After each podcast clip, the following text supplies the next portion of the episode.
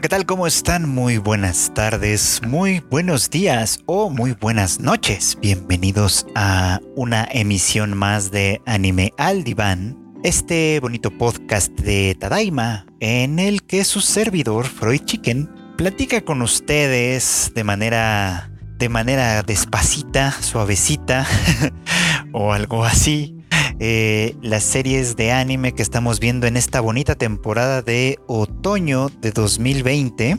Digo bonita por el anime, porque la verdad es que la temporada eh, en el mundo externo, en el mundo de la calle y en el mundo de lo que está pasando, en el mundo la verdad es que no está tan bonita, pero bueno, es lo que nos ha tocado vivir. En esta ocasión platicaremos un poquitín sobre eh, Tony Kaku Kawaii, que tiene un capítulo interesante nos saca algunas cuestiones para de las cuales platicar. También hablaremos un poquito sobre Dragon Quest, sobre la tercera temporada de Is It Wrong to Try to Pick Up Girls in a Dungeon, para continuar después con lo que ha ido pasando con Jujutsu Kaisen, seguido después de Golden Kamui, la tercera temporada ya también, y cerrar con unos cuantos comentarios sobre Onyx Equinox. Lo que sí es que pues ya comenzamos. Y bueno, pues en Tónica Kawaii, que fue un capítulo en el que después de mucha peripecia y mucho darle vueltas al asunto, Nasa y Tsukasa finalmente llegaron a Nara, la antigua capital de Japón, o bueno, pues sí, más o menos, eh, para conocer a los padres de, NASA, a la, familia, a, la familia política de, de Tsukasa. Eh, y es donde, donde yo me voy dando cuenta de que pues el papá de NASA es un arqueólogo y que su decisión de irse a vivir a la ciudad de Nara es precisamente por el interés histórico, arqueológico que hay en esa ciudad que de hecho pues, les he comentado en, otra, una otra ocasión que la verdad es que es una ciudad muy bonita, una ciudad histórica que efectivamente tiene muchos sitios eh, interesantes que acudir si les interesa este asunto. Y bueno, pues las circunstancias se aprovecharon para darnos a entender, ahora sí, de una manera mucho, mucho, muy clara, que eh, su casa pues no, no pertenece en realidad a nuestra época. Eh, porque bueno, básicamente habla de, las cosas del periodo, del periodo de Nara, como si ella misma las hubiera vivido. Y eso explicaría, pues francamente, muchas cosas, ¿no? Por ejemplo, explicaría, explicaría por qué a ella no le pasó prácticamente nada en aquel fatídico accidente que sufrió con, con NASA, ¿no? Y en el que, en el que, en el que se conocieron, pues, ¿no? Eh, lo que, no, que no explicaría por otro lado sería pues su aparente ingenuidad sobre ciertas cosas. Es como que para muchas de las cosas para ella son la primera vez después de muchísimo tiempo. Entonces eso está un poco peculiar. Pero sí, detallitos como que ella hablara de el príncipe Shotoku como si lo hubiese conocido, eh, el hecho de que ella conocía el destino de lo que había sido el palacio imperial de Heijo Kyo, que nunca se terminó realmente de, construir como tal, eh, que identificara perfectamente bien las colinas que hay alrededor del Kasugataisha, que está también ahí muy cerca de, donde está el gran Buda. Eh, y también, por supuesto, que eh, supiera leer los textos antiguos que tenía el papá de Nasa ahí como si fueran pues muy sencillos para ella, ¿no? Como si fueran este, incluso hace el comentario, ¿no? Que de que qué vergüenza, ¿no? Que los, los, las cartas de amor o los chismes que pudiera haber escrito ella en algún momento después se conviertan en documentos históricos. Cosa que creo que es una clara alusión a, a estos eh, diarios de almohada, por ejemplo, que las cortesanas en, el periodo de Heian escribían y que se han convertido en documentos históricos. Entre los muy famosos está el de Sei Shonagon y el de Lady Murasaki, que también fue la autora de eh, eh, Kenji Monogatari, que pues son bastante conocidos y todavía se pueden leer en la actualidad y se leen tanto como obras literarias como, como documentos históricos. Entonces esto está interesante. Pero de alguna manera nos pone también en, en, en una cuestión peculiar, difícil, complicada, que es la de aceptar que probablemente pues si el matrimonio de estos dos dura, mm, eh, él va a envejecer y morir y ella no. Lo cual pues plantea algunas cuestiones que quién sabe, la verdad es que para dónde las vaya a llevar esta serie. Eh, fue un capítulo bonito, interesante en ese sentido, pero que pues creo que abre la puerta para más cosas que pueden suceder más adelante y eso está chido. O sea, sí recupera interés para mí. Que digo, esto ya venía sucediendo desde la desde el capítulo anterior, que me parecía bastante interesante, y continúa en esa tendencia.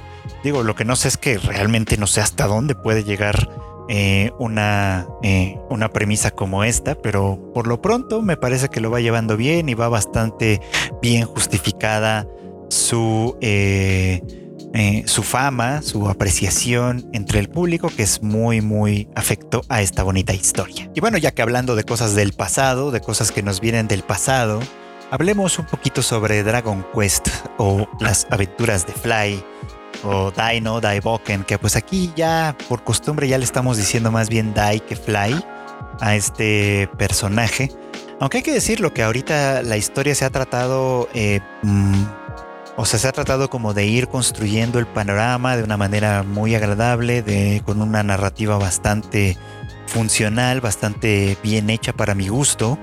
Y bueno, en este capítulo tuvimos oportunidad de ver cómo ya ellos llegan, eh, ahora sí, el equipo completo, formado por Dai, eh, Pop y, y, Mam, que llegan ya en conjunto al, palacio, al, pues sí, al, al, castillo y al pueblo de Romos, donde está donde tienen su primera misión ya como ya como este grupo de aventureros después de esta batalla difícil con Crocodile, que además todavía no termina de verdad, o sea, eh, Crocodile es un, un hueso duro de roer que no va a dejarse vencer muy fácilmente y ahora reunió a toda su a todo su ejército para asolar, para asediar el reino de Romos, ¿no? Y bueno, pues este, la verdad es que uno se pregunta de pronto por qué no lo habrán hecho, por qué no lo habrá hecho antes, si parte de su propósito como comandante es conquistar y doblegar eh, a los pueblos libres, digamos, de este mundo, pues quién sabe, ¿no? Pero pues también ahí ya estamos viendo la influencia de otros comandantes, en este caso eh, de... Ah, fíjense, no anoté su nombre y no me acuerdo bien de él. Zaebon, creo que se llama, si no, si no estoy mal. Bueno, ustedes, ustedes lo ubican mejor que yo, estoy seguramente, estoy seguro. Y, bueno, pues desde ahí se ve primero que hay algunos que no hay una, una eh, homogeneidad, digamos, como en los criterios de los comandantes de este ejército oscuro.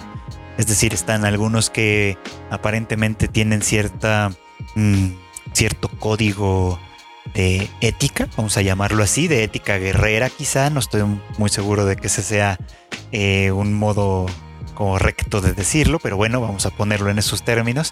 Están estos otros que están dispuestos a utilizar cualquier artimaña con tal de ganar, con tal de ganar, sobre todo ganar batallas, pero también ganar influencia, ganar poder al interior de este ejército multitudinario.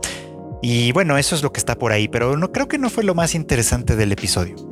De hecho, me sacó mucho de onda que al principio, eh, supongo que por esta intención que tiene Pop de quedar bien con Mam, eh, pues eh, me, dio, me daba un poco como la pinta de que pues, se está comportando muy mamón, ya saben, o sea, eh, muy presumiendo que sí, nosotros somos los discípulos de Van, y sí, nosotros somos los héroes y vamos a luchar contra monstruos, y sí, nosotros somos los meros chingones, básicamente, ¿no? Cuando en la realidad de las cosas, la mayor parte de la chinga que se han llevado hasta ahorita, pues ha sido a cargo de Dai, evidentemente, ¿no? Pero bueno, dice uno, pues, oh, ok, va, vamos a, a ver al buen Pop queriendo quedar queriendo quedar bien, queriendo hacerse el interesante. Todo el mundo sabe que esto al final del día tiene o suele tener malos resultados, entonces este no, no, no es muy recomendable y muy rápido se vio, ¿no? En, el momento en el que Crocodile lanzó su invasión, pues se vio inmediatamente cuáles son los caracteres de estos personajes, ¿no? Por un lado, Dai se lanza al ataque sin, sin pensarlo mucho, clásico héroe eh, de, su categoría. Y por el otro lado, Pop, pues renuncia, por así decirlo, ¿no? A su. a, su. a mostrarse como el hombre valiente y fuerte y heroico que quiere representar para, pues sí, simplemente asumir que eh, pues no está preparado, él, él no está de ninguna manera preparado para combatir contra Crocodile y todas sus fuerzas completamente desplegadas, ¿no? Lo cual es una decepción, obviamente, es una decepción para Mam, es una decepción que, bueno, si Dai se detuviera a pensarlo, también sería una decepción para él. Aunque estoy seguro que Dai va a ser bastante más este amable, digamos, a la hora de perdonar este, este momento de debilidad. Pero igual es forma parte de una construcción muy clásica, mm, perfectamente predecible, pero no por eso deja de ser interesante, de que pues Pop primero tiene que exhibir su debilidad, su cobardía, su, pues, sus defectos en términos generales para que después en algún momento pueda sacar fuerzas de flaqueza y pueda demostrar que es alguien a quien realmente podemos considerar digno de ser llamado un héroe y no como los otros vatos que volvieron a aparecer y que básicamente eh, supongo yo que van a seguir apareciendo simple y llanamente para, eh, para demostrar que no sirven para nada, para hacer un poquito como entretenimiento de ocasión. Yo creo que eso es algo que va a pasar con ellos, ya veremos si es que vuelven a salir o no. Pero por lo pronto el preview, pues ahora sí que nos va anticipando que Pop va a salir de su madriguera y va a dar va a mostrar la casta, va a sacar la casta por el equipo. Y bueno, eso creo que va a ser algo bonito de ver. En ese sentido, muy bien por esta serie que sigue siendo eh, lo suficientemente entretenida como para seguir adelante y sigue siendo un gran espectáculo infantil. Fíjense que ojalá que esta tuviera doblaje. De hecho, yo no soy fan del doblaje en específico, pero estoy pensando que si tuviera hijos más chicos o cosas así, o sobrinos, o, sea, niños en general con quienes conviviera, pues esta, esta serie sería algo, algo lindo, algo lindo para presentarles. Y pues en ese sentido, eh, un, doblaje ayudaría muchísimo. A ver si más adelante Crunchyroll se anima a hacer. Ah, por otro lado, la que ni en pedo es para niños, de ninguna manera, desde por su temática medio ecchi de ocasión hasta por su temática eh, complicada y violenta que está tomando en esta tercera temporada es obviamente Is It Wrong to Try to Pick Up Girls in a Dungeon o Dan Machi con su nombrecito más corto, pues no, que la semana pasada nos había dejado en tremendo cliffhanger con Belle tratando de proteger la vida de Vine eh, en este momento en el que pues toda su personalidad se había borrado, había casi desaparecido y se había dedicado a la destrucción y a la violencia. Y bueno, pues ya en las calles de la ciudad de Horario, donde eh, la familia Loki pues ya desplegó a sus fuerzas para hacer, hacerle frente a la amenaza, como los buenos eh, héroes que deberían ser en ese sentido y ya por ahí las cosas se están poniendo difíciles para Bell, ¿no? Que eh, me pareció interesante la escena, toda la construcción de la escena, ¿no? Él solo defendiendo a Wine, con todos los miembros de la familia de Hestia observando desde las sombras, porque pues obviamente ellos están en el dilema de defender a su compañero y a, y a que pues de alguna manera llegó a formar parte de su familia pero por otro lado también defender a la familia en sí, ¿no? Que cuyo, cuya transgresión, o sea, la transgresión de Bell podría convertirse en su ruina, como, como Lily no se ha cansado de, enfatizar, ¿no? Que pues básicamente toda esta situación es un riesgo fundamental para la familia Hestia. Pero bueno, pues Bell ahí de alguna manera logró sacarle la vuelta y distraer la atención y con la ayuda pues de de algunos eh, colaboradores, ¿no? como Fels principalmente, ¿no? Pues básicamente sí logró sacar, salir un poco como a flote en esta cuestión. Más o menos, por supuesto, ¿no?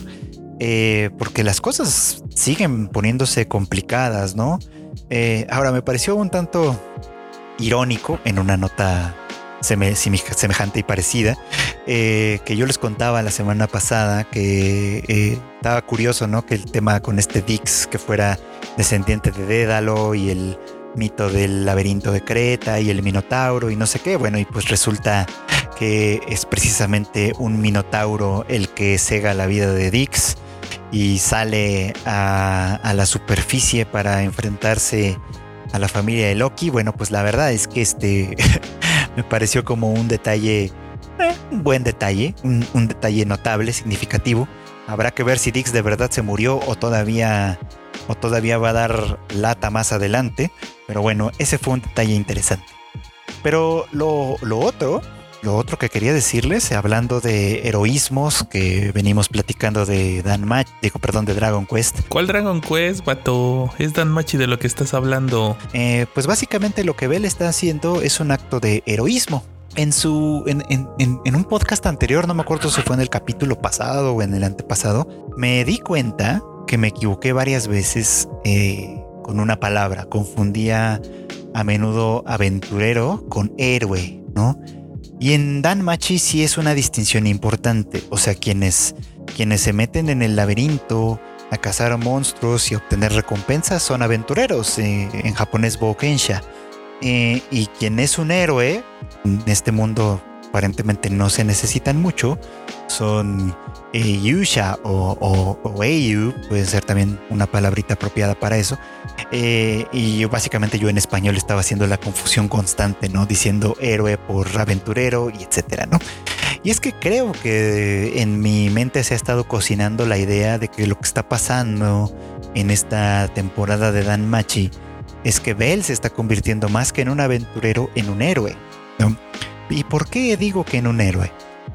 Y, esto de pronto creo que tiene que ver hasta con, cosas que hemos platicado en otros espacios sobre My Hero Academia, como Kohei Horikoshi, perdón, este pareciera como que no tiene tan claro de pronto cuál es su, definición o su concepto de heroísmo, a diferencia de lo, de lo muy claro que lo tiene eh, eh, lo que significa ser un villano, ¿no? Eh, porque creo que en, Dan Machi está muy claro que ser un héroe es de alguna manera ir en contra del sistema, pero ir en contra del sistema no de manera eh, eh, sin pensar, digamos, ¿no? Es ir en contra del sistema para defender a, los que no pueden defenderse por sí mismos. Es ir en contra del sistema para eh, tratar de estabilizar injusticias, para tratar de, estabilidad, de estabilizar desigualdades y todas estas, estas cosas.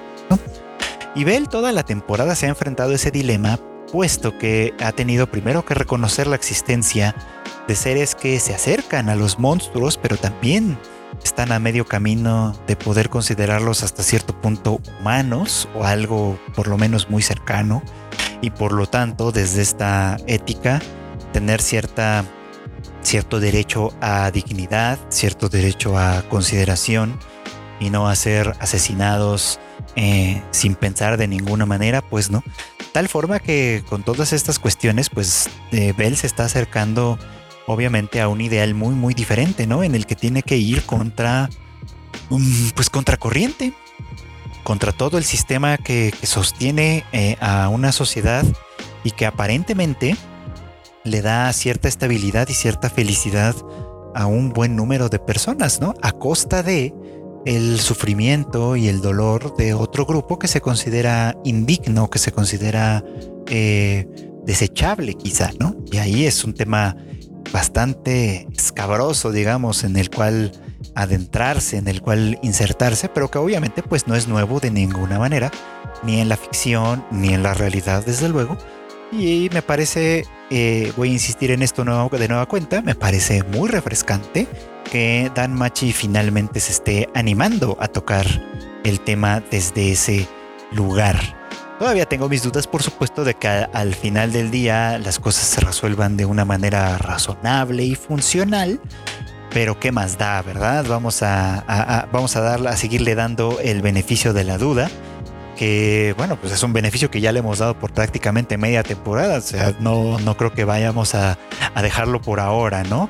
Digo, lo que me preocupa es el final de todo este arco, a dónde vamos a llegar y cómo, fue que se, resolverá, pues, ¿no? De entrada, lo que pasó al final del episodio, la verdad es que yo como que no lo entendí muy bien. Fue como, bueno, mm, ¿cuál es el propósito de que este milagro se realice? Ya veremos, ya veremos. Pero por lo pronto, bien por Dan Machi que continúa siendo una gran opción de esta temporada. Pero pues la verdad es que la que sigue jugándole al altibajo y al no saber muy bien como para dónde quiere ir, por lo menos no de momento, eh, sigue siendo Jujutsu Kaisen. Que, híjole, eh, tengo de verdad sentimientos muy encontrados con esta serie porque tiene capítulos muy interesantes, momentos bastante, bastante chidos, bastante, que, que me dan a entender o me quieren dar a entender que estamos ante una serie eh, que no es tan del montón, que vale la pena seguir, a la cual vale la pena prestarle atención. Y de pronto tiene capítulos como el de esta semana que es tan, que fue tan soso, tan eh, ridículo, tan sin sentido de pronto. Eh, pero bueno, vamos a, a, desmenuzarlo un poquito si les parece bien, ¿no? resuelta un poco como la crisis de la batalla en la que vimos a Satoru Gojo mostrarnos sus bellísimos ojos y todo esto que pasó en aquel capítulo muy emocionante. Bueno, pues las cosas vuelven un poco a la normalidad al devolvernos a pues a la escuela, ¿no? a, este lugar que por cierto su estructura me, recuerda mucho más a, algunos templos de, de Kioto eh, por ejemplo, al Kiyomizu Dera, a una bonita calzada de, que hay en los alrededores del. ¿Cómo se llama este santuario? Ah, no, me acuerdo, no me acuerdo ahorita del nombre, pero ya me acordaré y después lo lamentaré de uno de estos importantes santuarios de Kioto. Pero bueno, en fin. Eh, pero bueno, este lugar está en Tokio de alguna forma, en una zona un tanto apartada, ¿no? Y aquí llegan los estudiantes que vienen justamente de la escuela de Kioto, ¿no? Y, entre que hubo por ahí una batalla entre este personaje llamado Todo y, Megumi, que la verdad es que, pues sí, muy bien su batalla, muy, muy todo, muy acá, sus dos que tres chistes, que pues, ok, pasan, están bien, digamos, hasta cierto punto. Pero la verdad sea dicha, o sea, fue un capítulo en el que no pasó absolutamente nada de interés. Creo que lo único que nos mostraron es que el sistema de los hechiceros está perfectamente podrido. Así es algo que Satoru Gojo nos viene diciendo desde hace bastantes, bastantes momentos, pues, ¿no? Pero es como de verdad está tan podrido que los estudiantes se golpean simplemente por demostrar su superioridad y su poder y no hay nada que los detenga. Eh, o sea, pueden ser perfectamente bullies sin ninguna razón. Y la verdad es que eso me parece hasta molesto. Es como, ¿cuál es el propósito de mostrarnos a personajes tan abiertamente antipáticos? O sea, es como, en algún punto me van a caer bien en algún punto voy a, preocuparme o a interesarme por lo que les pase. En algún momento va a pasar algo por el estilo más allá de dos que tres buenos chistes.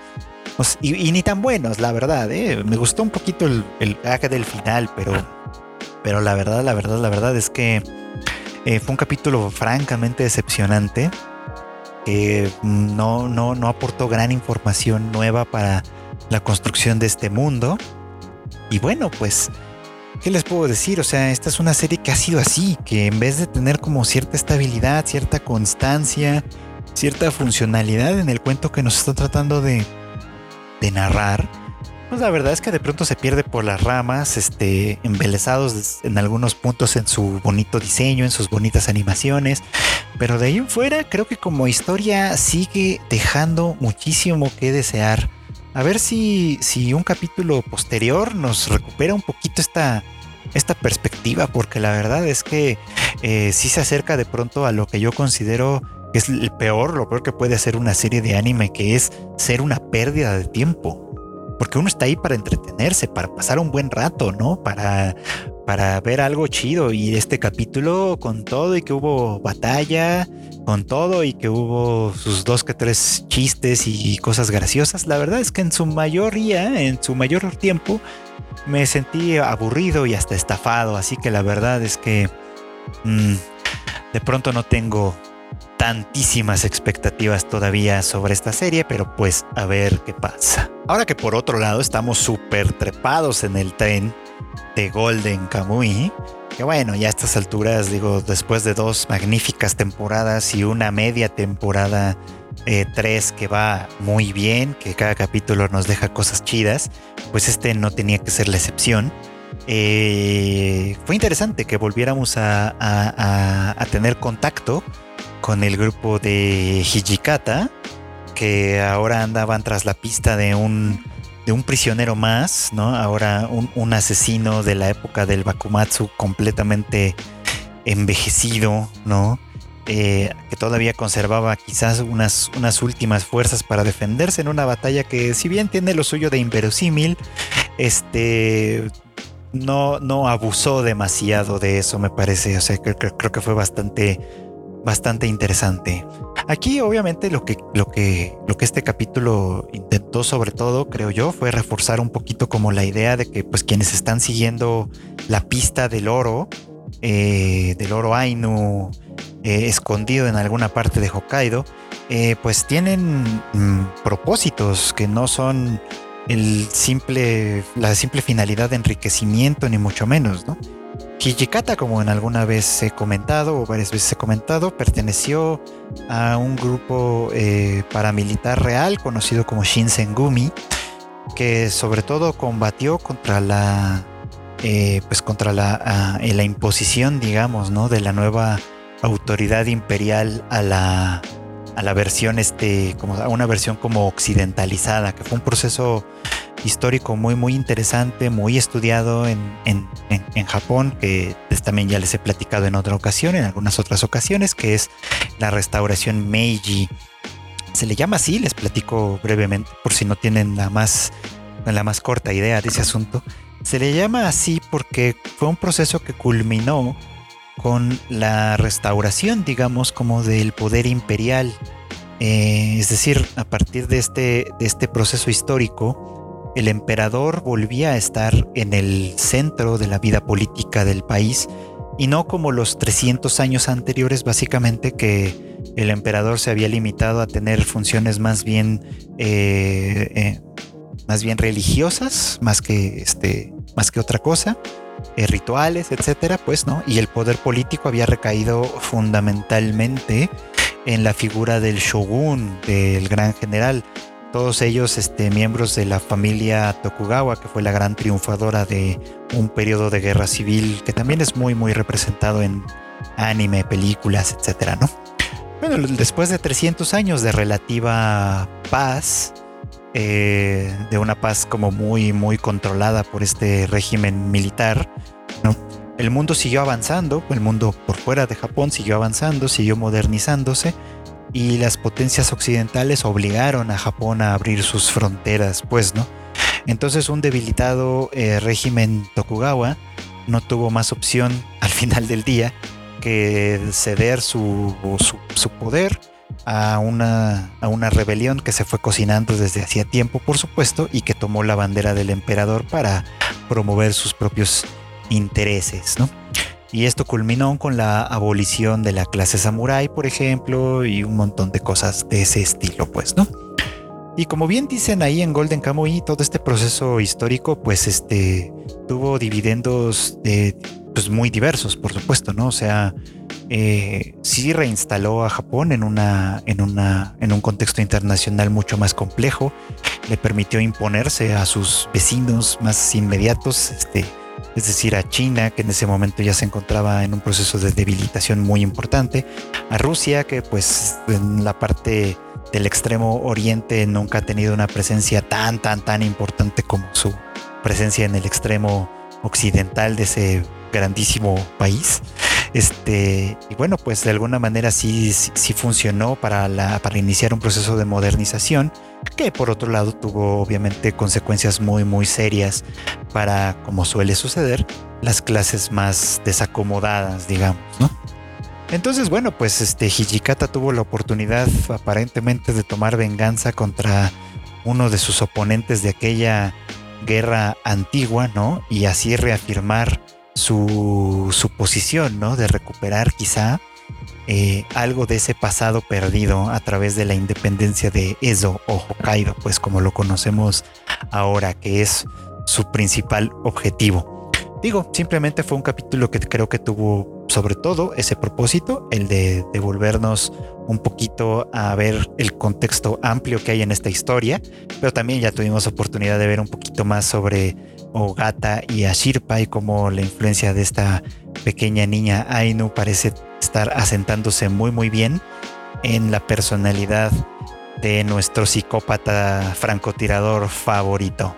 Gran serie como cada semana Golden Kamuy. No podemos dejar de disfrutarla, de verla y de recomendarla. Y bueno, quiero cerrar este episodio hablando eh, más o menos, eh, eh, dando unas primeras impresiones, quizá mis primeras impresiones del estreno de Onyx Equinox, esta serie original de Crunchyroll, que algunos me han preguntado y les he contestado honestamente lo que pienso sobre este asunto, sobre si podríamos considerar a Onyx Equinox como anime. Yo digo que no, o sea, es, sí es una serie animada, por supuesto, eh, cuyos autores, creadores, pues de alguna manera han sido influidos por la cultura del anime, lo cual está chido, es, está, está muy muy chido que el anime inspire distintos esfuerzos creativos también desde, otros, desde otras latitudes, etcétera, eso está chingón, pero pues anime es una cosa, creo yo, que, que tiene un lugar aparte. Eso no quiere decir que por no ser anime, Onyx Equinox o cualquier otro esfuerzo en ese sentido no pueda ser bueno. De hecho, hay numerosísimos ejemplos de series animadas de otras latitudes, películas y todo que son de muy buena calidad, de muy, buen, de muy buena manufactura. Y bueno, pues esta es una aventura, Onyx Equinox, que se está lanzando ahora sí que al vacío, un poquito como para ver qué tal le va.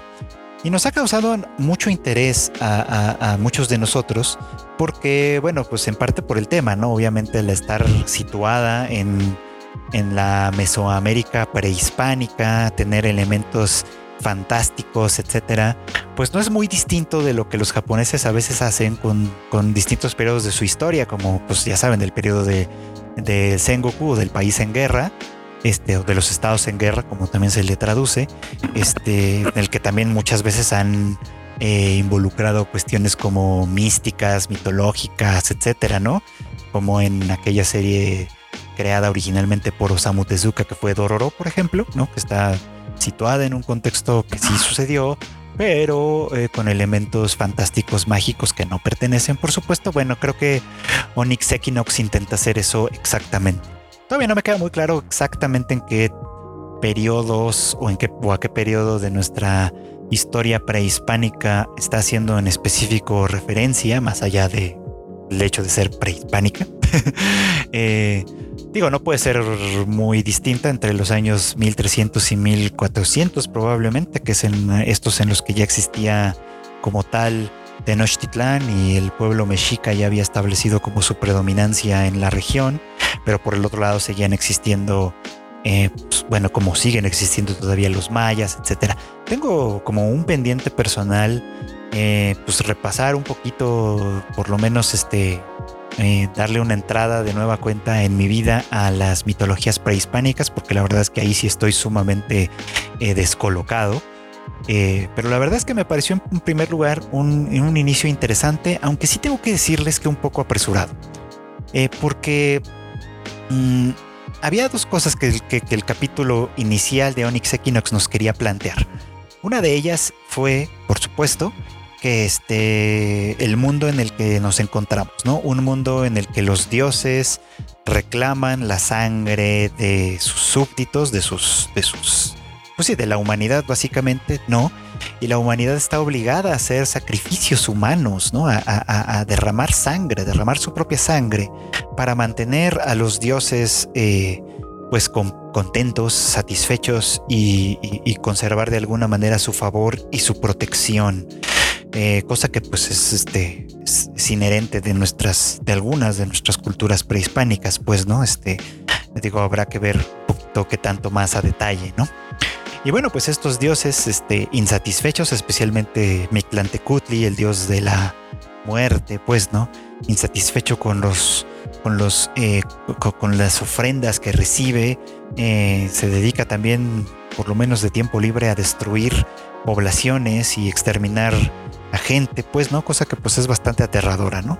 Y es en este proceso en el que los demás dioses eh, pues buscan establecer un equilibrio con, con la, eh, pues con, la voracidad de Mictlantecutli, pero al mismo tiempo se expresa esta, esta eh, rivalidad entre Quetzalcoatl y eh, Tezcatlipoca, que hacen una apuesta, ¿no? Para, eh, básicamente, donde básicamente se juega en el destino de la humanidad, pues, ¿no?